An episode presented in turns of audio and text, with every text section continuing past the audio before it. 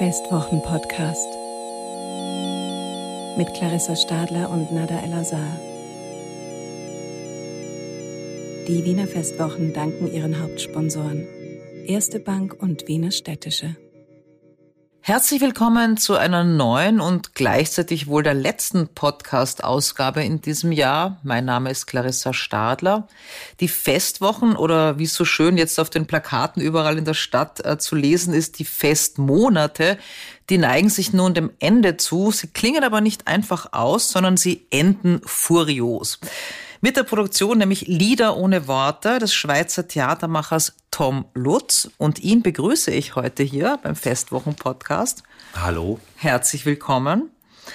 Ähm, ja, Tom, ich würde mich freuen, wenn wir ein bisschen über diese Produktion von dir sprechen könnten. Ich selbst sage, sage auch gleich, habe sie ja noch nicht sehen können. Das heißt, mhm. irgendwie, ich ähm, kenne nur eben ein Video und so kleine mhm. äh, Trailer. Mhm. Ähm, aber ich habe mich natürlich ein bisschen vorbereitet, um zu wissen, was du so tust. Mhm. Lieder ohne Worte, das ist ja ursprünglich eigentlich ein Klavierzyklus von Felix Mendelssohn Bartholdy. Das sind so recht liebliche, eingängige Melodien. 1829 bis 45 komponiert. Sehr romantisch also. Ja. Ähm, ganz im Gegensatz dazu gar nicht romantisch. Sieht zumindest eben das Video aus, das ich gesehen habe, deiner neuen Produktion. Ähm, wie bist du denn auf diese Musik gestoßen und wie wurde denn aus diesen sozusagen sehr romantischen Liedern dann so eine katastrophische Assoziation rund um ein Autowrack, um das es da geht in deinem Stück? Ja, äh, ja, wo kommen Ideen her? Ne? ähm, also ich glaube, ich war tatsächlich in der Musikalien, äh, in der Notenbibliothek von der Zürcher Zentralbibliothek war ich, weil ich was gesucht habe für eine andere Produktion und dann sah ich einen Band, der angeschrieben war mit Lieder ohne Worte. Und mich hat einfach dies, dieser Titel schlicht als der, mit diesem eingebauten Widerspruch und diesem, also das ist ja ein Rätsel, Lieder ohne Worte, das ist ja wie äh, äh, Backen ohne Mehl oder das berühmte, ne? Äh, oder, oder irgendwie Schrauben ohne Drehen. Also, das, das, also mich hat das erst sofort, sofort interessiert. Das ist ein Geheimnis. Also wenn es sind Lieder, die aber niemand singt. Äh, was ist denn das? Und dann habe ich mir das äh, angeschaut und mm, diese, diese Noten gelesen und dann, ähm, äh, äh, weil es ist manchmal so, dass man einfach ähm, so eine erste, es gibt so einen ersten Funken und dann muss man Detektivarbeit betreiben, um, um dann weitere Beweisstücke in einem Fall irgendwie zu finden, die dann am Schluss so eine Produktion irgendwie ergeben. Und dann ähm, habe ich die Schallplatte von der Deutschen Grammophon äh, äh, gekauft. Und die hatte so ein wunderschönes Cover mit diesem berühmten gelben Rahmen und dem und es war so eine äh, Biedermeier Öllandschaft, also in Öl gemalt, so eine wunderbar liebliche Landschaft mit Hügeln und einem Fluss und einer, glaube ich, einer kleinen Burg irgendwo hinten und so ein paar ähm, äh, Gestalten äh, auf dem Weg zur Bäckerei, also sehr, sehr äh, lieblich.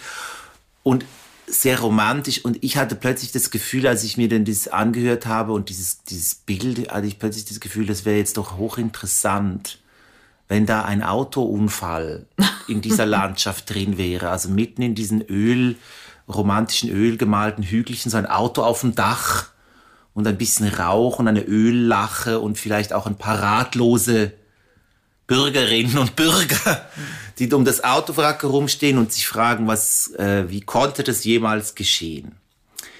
Und dann ist, wenn man, dann hat man schon eine zweite Idee oder einen zweiten Anhaltspunkt und dann muss man überlegen, was könnte das alles, äh, oder ich, das ist dann mein Prozess, dass man dann überlegt, was könnte das bedeuten? Und mir hat das irgendwie gefallen, dass es irgendwie diesen Kontrast gibt zwischen dieser Lieblichkeit in der Musik, die ja auch ein bisschen von einer Welt erzählt, die es nicht Wer mehr gibt. Wer war denn der Interpret von dieser deutschen Grammophon? Ich glaube, es war Barenbäum, weil es sind ja eigentlich Klavierstücke. Also ja. es kann Eben. sein, dass es mich ich täuscht. Ich bin ja nur so überrascht, weil sich so, so quasi alles interessiert, bis auf die Musik. Also der Titel, äh, das Plattencover und das Rätsel, aber sozusagen die eigentliche Musik, die hast du dir da aber dann ja, schon also, mal angehört, oder? Das war eben das Erste, was ich gesagt habe. Ich war mhm. in der mhm. Bibliothek, habe die Noten gesehen ja. und die Partitur habe ich gelesen. Also ich kannte die Musik schon.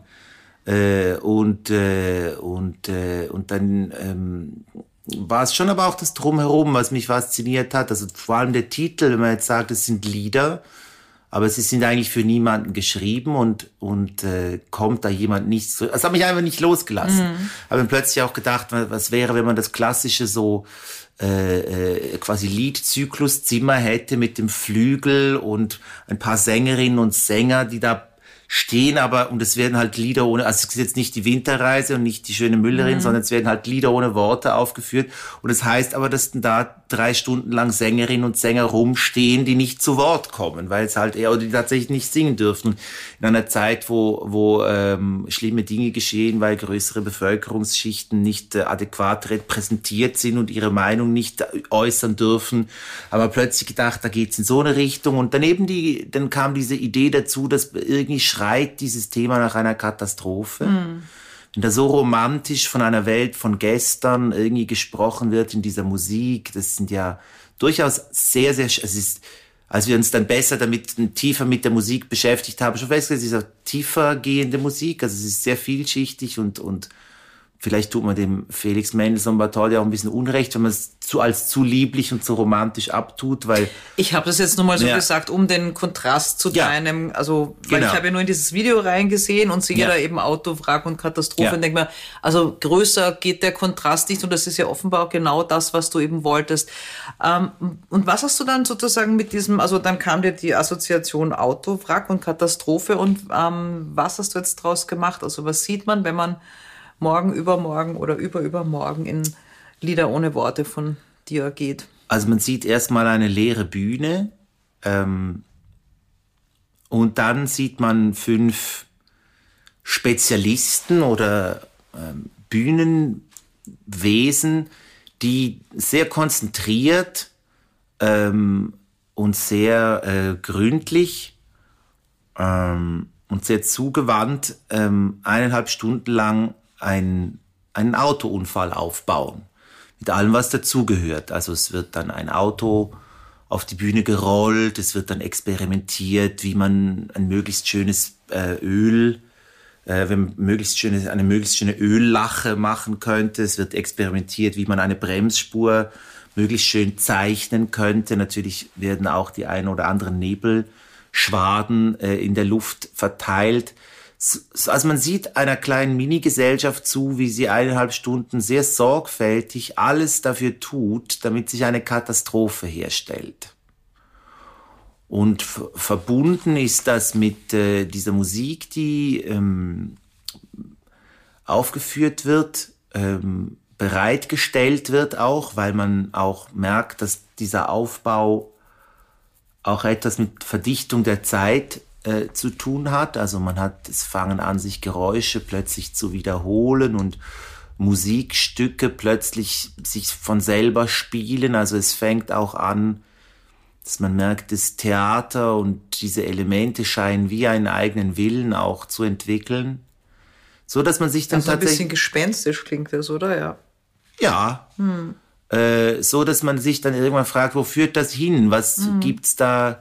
Und auch dieser Autounfall, also ich meine, das war dann so etwas, als ich gedacht habe, diese Lieder ohne Worte, vielleicht ist das auch der Titel einer Radiosendung, die gerade aus dem im Autoradio läuft, aber nicht von einem fahrenden Auto, von einem Auto, was gerade auf dem Dach liegt, auf einer Waldlichtung.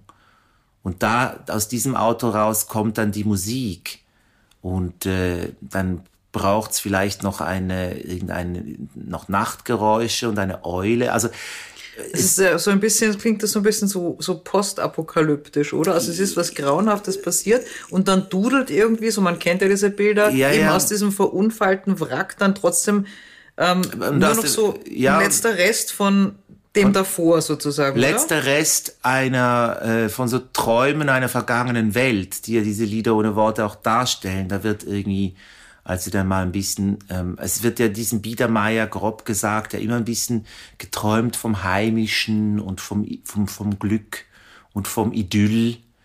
Und ja, da hat man irgendwie heutzutage, also Pina Bausch hat mal gesagt, äh, die Theaterkunst sollte doch immer sich darum bemühen, eine möglichst adäquate, eine, möglich, eine möglichst adäquate Antwort auf das seltsame Geschenk der Gegenwart zu sein.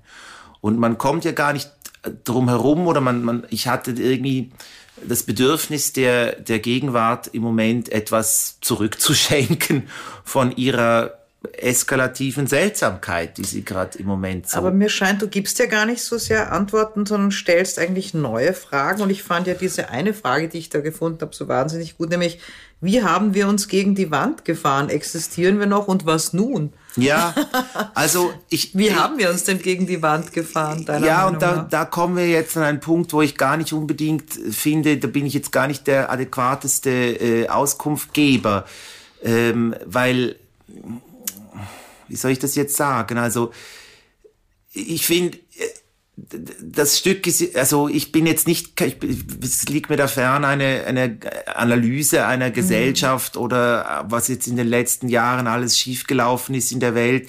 Darum, das, das ist nicht, wir sehen auf der Bühne eine Gruppe von Theaterspezialistinnen und Musiker, Musikerinnen, die eineinhalb Stunden konzentriert alles dafür tun, damit die Katastrophe garantiert mhm. eintrifft. Mhm. Und dann trifft die Katastrophe auch ein und da fragt man sich, wie konnte das jemals geschehen?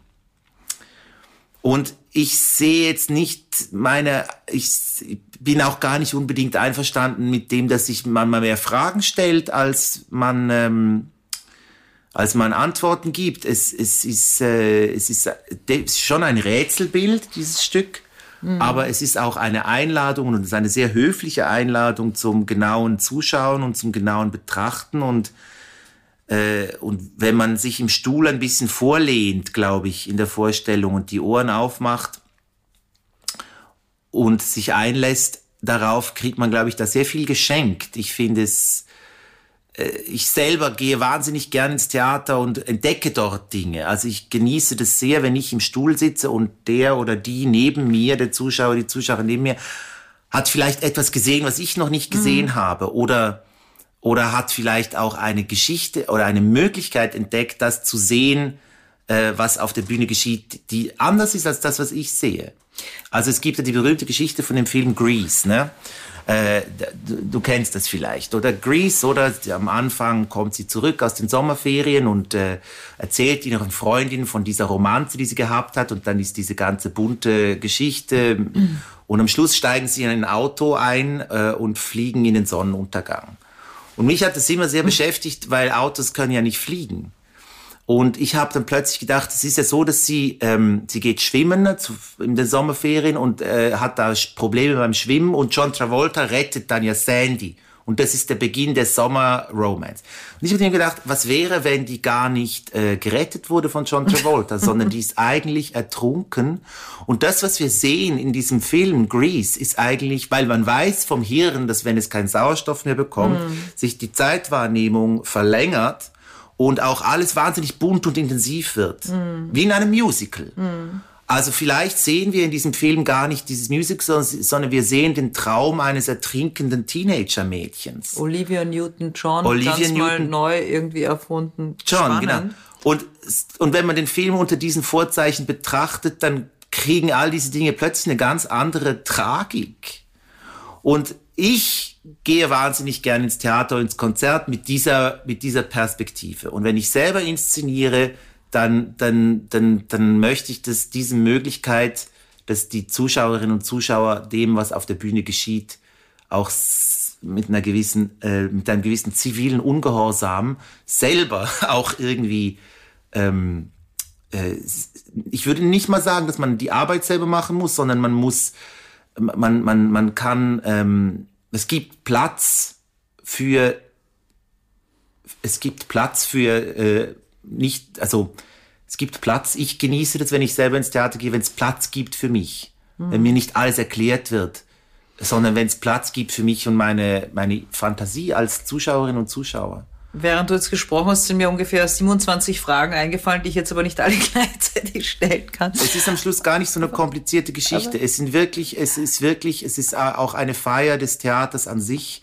als Illusionsmaschine. Wir sehen dazu, wie, wie dieser leere Bühnenraum mittels weniger Zeichen verwandelt wird in eine Waldlichtung, wo ein Autounfall stattgefunden hat. Und dann fragen wir uns, wer war in diesem Auto? Mhm. Wo hätte die Reise hingehen sollen? Wo hat die Reise begonnen, was ist auf der Reise sonst noch alles geschehen und am Schluss kommt es auch musikalisch alles zusammen.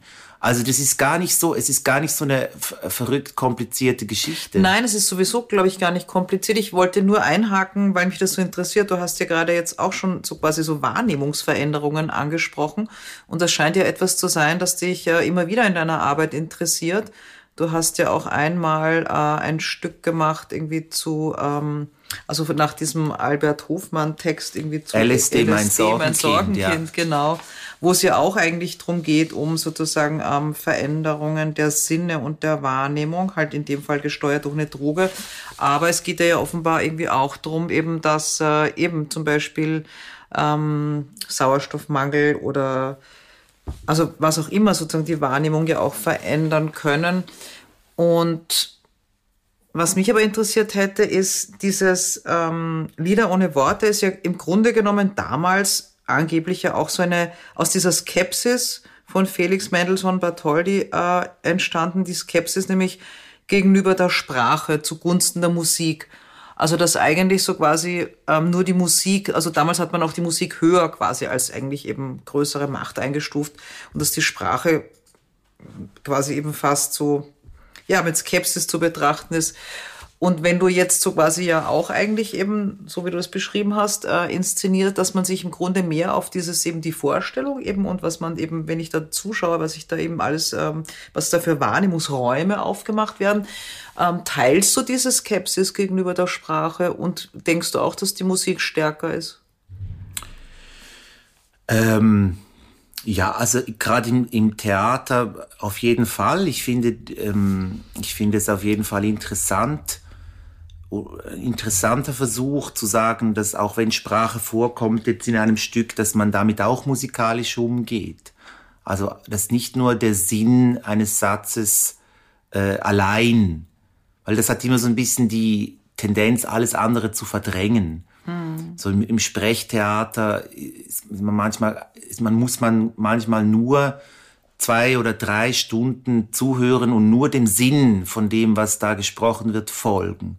Also ich gehe jetzt hinaus und ich werde dir keine Ravioli mitbringen. Äh, ist dann, dann muss man den Inhalt des Satzes verstehen und dann geht das vier Stunden lang und, äh, und, und, äh, und ich selber entdecke halt gerne auch eine Musikalität in der Pause oder in, in etwas, wie etwas gesprochen wird oder wie es eingebettet ist ich bin da gar nicht, ich habe da nicht so einen, ich würde jetzt nicht sagen, große Skepsis an der Sprache. Es ist einfach, es, Sprache ist ein Symbol, mhm. wie, wie Musik auch, wie ein Bild auch. Ich habe ähm, kürzlich irgendwo nochmal äh, gelesen, der Begriff Magie ja, woher der eigentlich kommt und was der bedeutet. Und ich glaube, in der Ursprungs, im Ursprung des, des, des Wortes heißt es, Magie ist eigentlich, es kommt irgendwie davor, dass man äh, Symbole neu kombiniert, ähm, seines Sprache, mhm. seines Klänge, seines Bilder, neu arrangiert mit dem Ziel beim Betrachter, bei der Betrachterin dieses neu arrangierten Symbol, äh, einen Veränderung des Geisteszustands zu äh, bewirken. Also konkretes Beispiel, ich habe ein Klavier und ein Bild eines Klaviers, ein Klavier auf der Bühne, das ist Symbol 1 und ich habe Musik, das ist Symbol 2. Jetzt tue ich die zusammen, also ein leeres Klavier steht auf der Bühne und, und, und ich höre Klaviermusik, aber niemand spielt. Mhm. Dann geht doch bei mir als, als Betrachterin oder Betrachter von diesen beiden Symbolen, die jetzt da zufälligerweise gleichzeitig stattfinden, geht gehen Fragen los und mein Geisteszustand verändert sich in dem Sinne, dass ich sage, was ist das? Was, was, was spielt ein Gespenst Klavier oder oder oder ist der Klang lebendig geworden oder was auch immer mir dann durch den Kopf geht und das ist halt etwas, was mich interessiert, wenn auf diesen Ebenen ähm, man als Zuschauerin und Zuschauer eingeladen ist, sich da ähm, selber einzuseifen und sich nicht nur an also nicht nur sich zurückzulehnen, dass der Sinn des Stückes einem so in den Schoß gelegt wird. Mhm. Ähm, weil, was ist denn die, Au also ich, ich finde, ich finde, mir gefällt es, wenn ich selber ins Theater gehe und auf den Ebenen angesprochen wird. Und was du zur Wahrnehmung gesagt hast, stimmt. Also ich würde das, wenn ich jetzt Theaterwissenschaft studiert hätte oder so, da würde ich vielleicht das äh, besser erklären können und sagen, ja, ähm, man lenkt in diesen Inszenierungen die Wahrnehmung auf die Wahrnehmung selbst und wie nehme ich etwas wahr. Aber du erklärst doch ohnehin schon alles sehr, sehr gut. Gut, dass du nicht auch noch Theaterwissenschaft Ja, um Himmels Willen, ja, es ist eh schon, also ich schäme mich eh schon, weil ich... Mein ich, ich wollte gar nicht so viel Analyse von dir, ich wollte im Grunde was von dir eigentlich erfahren. Du sprichst von Magie. Für mich scheint das eben, also ich nenne es Geisterhaftigkeit. Warst du als Kind eben, warst du ein Kind, das sehr sozusagen mit Geisterhaftigkeit äh, dich beschäftigt hast? Äh, ähm, mm, ja, schon. Mich hat aber auch immer einfach sehr interessiert, wenn man dann mal in den Zirkus oder ins Theater gegangen ist oder ins Konzert, wie die Dinge gemacht werden. Also wie wird das alles gemacht? Auch was sind die technischen Vorgänge? Was sind die, wer sind auch diese Leute, die da sitzen im Orchestergraben und wie geht das, dass es da schneit und, mhm. und bis heute hat mich das nicht losgelassen und jetzt äh, mit ein bisschen einer anderen äh, Brille kann man das anders betrachten, aber diese, diese Symbole und diese Zeichen haben mich schon immer sehr mhm. beschäftigt. Das finde ich ja faszinierend. Also, dass sich eben The Making of Magic, auch die Technik und eben wie, also dieses, wie geht das eigentlich? Eben, du hast das eh gerade selbst Ja, erwähnt. und irgendwie ist es auch faszinierend, weil im Theater ja der, also man wird ja eh trotzdem der Moment der Verzauberung irgendwie, mhm. der eigentlich fast noch schöner wird, wenn ich eingeweiht werde in den Trick. Mhm wo, wenn ich sehe, wie da etwas vorbereitet wird, also ich sehe jetzt in unserem Fall da von Lieder ohne Worte, sehe ich die besagten Spezialisten das alles aufbauen. Ich sehe auch, wie sie alle Geräusche herstellen, die später gebraucht werden für diesen mhm. Autounfall, wie sie alle Musik aufnehmen und auch diese Radiosendung eigentlich selber herstellen und am Schluss setzt sich das alles zusammen. Also ich sehe nachher eigentlich eine 20, eine 10-minütige Szene, ähm, die ähm, die, wo sich alles, was vorhin geschehen, äh, was vorher vorbereitet wurde, quasi auflöst. Und da findet, zumindest bei mir und in meiner Hoffnung auch bei allen anderen Betrachterinnen und Betrachtern, findet dann eine Verdichtung statt. Mhm. Also, dass ich plötzlich merke, ah, jetzt wird mir über Geräusch, also die Spieler, also die Spezialisten sind alle weg, jetzt wird mir über Geräusche und über Licht und Klang wird mir eine Geschichte erzählt und dann kommt, und dann erkenne ich, ah, Moment mal, dieses, dieses äh, Lied erkenne ich, das wurde doch vorhin gespielt, an, ist mein Hirn plötzlich wird in einen Zustand versetzt, wo es sich an etwas erinnern kann, was als nächstes gleich geschehen wird. Nämlich, aha, wenn das jetzt war, dann muss doch das heißen, dass jetzt das. Und das sind einfach Dinge, die mir wahnsinnig gefallen, wenn sie im Theater geschehen und ähm, da versuche ich, ähm, da, da, an dem arbeite ich oder an dem forsche ich, weil ich mhm. finde immer die Aufgabe der Theaterkunst ähm, ist neben dem ganzen äh, Ansprechen, was in der Welt gerade nicht so läuft und all das und Spiegel vorhalten und Finger in die Wunde und so weiter und so fort ähm, und Diskurs und, und so ist auch, könnte auch eine Aufgabe sein, ähm, Trost spenden durch Erzeugung von seltsamer Pracht. Und das finde ich wahnsinnig schön. Also ja, also das, ich finde das schon, das kann schon auch sehr tief gehen. Also äh, wo, wo, das heißt gar nicht im Sinne von, dass man sich wegträumen muss oder dass es eine, eine, ein eskapistisches Ding ist, aber, aber, aber es, es ist schon ein Raum, wo sehr, sehr schöne, sehr kostbare sehr zerbrechliche Dinge stattfinden können, die einem dann durchaus mehrere Tage lang äh, noch glücklich machen. Ja, und können. die, die unbedingt in allem sozusagen immer einen Zeitbezug sehen wollen, die können ja trotzdem da rein interpretieren, was sie wollen. Ja, weil, weil es jetzt eben, stattfindet. Und es, nein, und vor allem, ja. wir haben ja das Ding gegen die Wand gefahren. Ich meine, wir haben ja eine Katastrophe neben der anderen. Das heißt, die Leute, die unbedingt sozusagen einen ähm, Zeitbezug, einen politischen Bezug, einen gesellschaftlichen Bezug sehen wollen, die können das ohnehin ja die auch Die können das sehr oder? gerne. Ich, ich werde einfach nicht mehr weiter darauf eingehen, weil, weil, weil das muss man wirklich selber machen, weil es ist schon wirklich sehr, sehr deutlich und so und mhm. viel deutlich möchte ich gar nicht werden, sonst, sonst ist David Lynch nachher böse auf mich, der immer sagt, man sollte sich nie erklären als Künstler. Ähm, Aber äh, ja, Entschuldigung, Ja? ich habe dich Nein, unterbrochen. Nee, ich muss, mir kam nur ein Robert Walser Zitat in Ja, den Sinn, sag es. äh, der gesagt hat, äh, auch was über die Theaterkunst, nämlich die Theaterkunst sollte sich darum bemühen, die allzu sehr äh, Verwirrten dieser Welt zu beruhigen und die allzu sehr Beruhigten dieser Welt zu verwirren. Und ist auch sehr das schön. finde ich irgendwie auch irgendwie sehr richtig. Also ich, ich, ähm, es ist ein Ort, der Theaterraum, wo man hingehen kann, um sich in seiner, in seiner Weltsicht, in seiner Wahrnehmungsweise nochmal anders anfassen lassen zu können und wo man auch eingeladen ist, Perspektiven zu wechseln. Und das sind alles Dinge, mit denen ich versuche, sehr sorgfältig umzugehen. Äh, und es ist immer bei der ganzen Rätselhaftigkeit, es ist immer höflich, höfliche Einladung zum, zur inneren Mitarbeit, Mithörarbeit.